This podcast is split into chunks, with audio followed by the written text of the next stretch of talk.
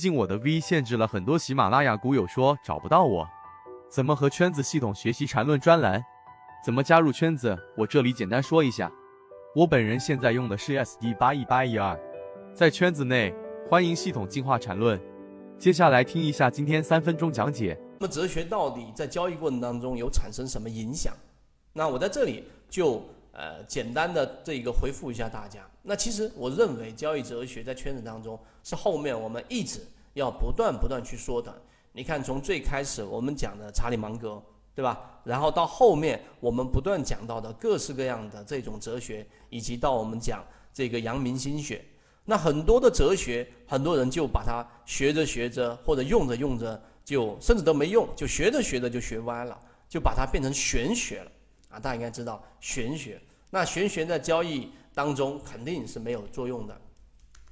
大家知道，玄学和我们所说的实战是有巨大差别的。那圈子最根本的啊，这一个和其他圈子不一样的地方就在于这里，我们不是在讲玄学。所以你要知道，哲学不是要给你去讲那一些我们是谁，我们从哪里来，我们去哪里去，不是这一些，而是我们要去把它跟我们的交易结合在一起，能真正的发生交易的改变。我这里认为是知行合一。那真正的哲学，其实它不是我们说方法上层面的，因为方法层面上的东西，后面我们也会不断讲。因为整个市场在变啊，我们的系统也会变，我们的交易模式也会变。你看，主力创新高，股价不创新高，模型最近我就很少讲了。为什么？因为这样的机会很少啊，因为这样的标的也很少，包括控盘模型，我也不常讲了。因为控盘模型它存在着一个巨大的问题，就是很多标的已经相对高位。所以，如果你作为初期，我想演示我们模型的这个成功率给你看，可能这两种模型是最好的方式。但是，各位已经成为到我们的核心圈子了，要做的就不是我们所说的那一种相对来说风险比较高的交易模式了，而是要什么呢？而是要以确定性作为我们交易的一个核心。所以，哲学在我们交易过程当中，第一点，知行合一，其象人，这个比喻我讲过很多次了。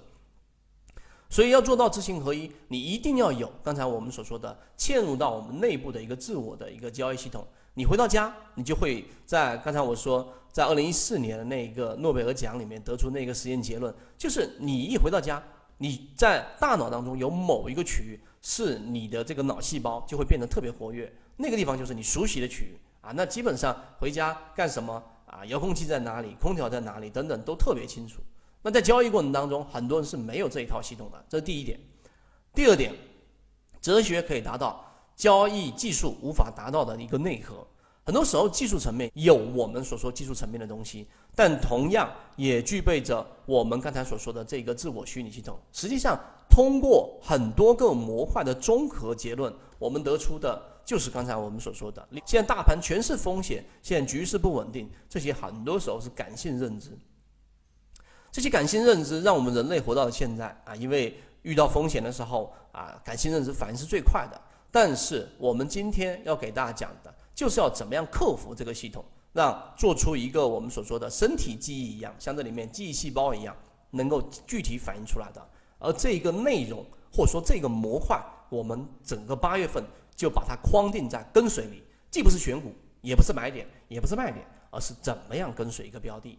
这是一开始我花大概十分钟给大家讲清楚的，大家一定要非常清晰的认识。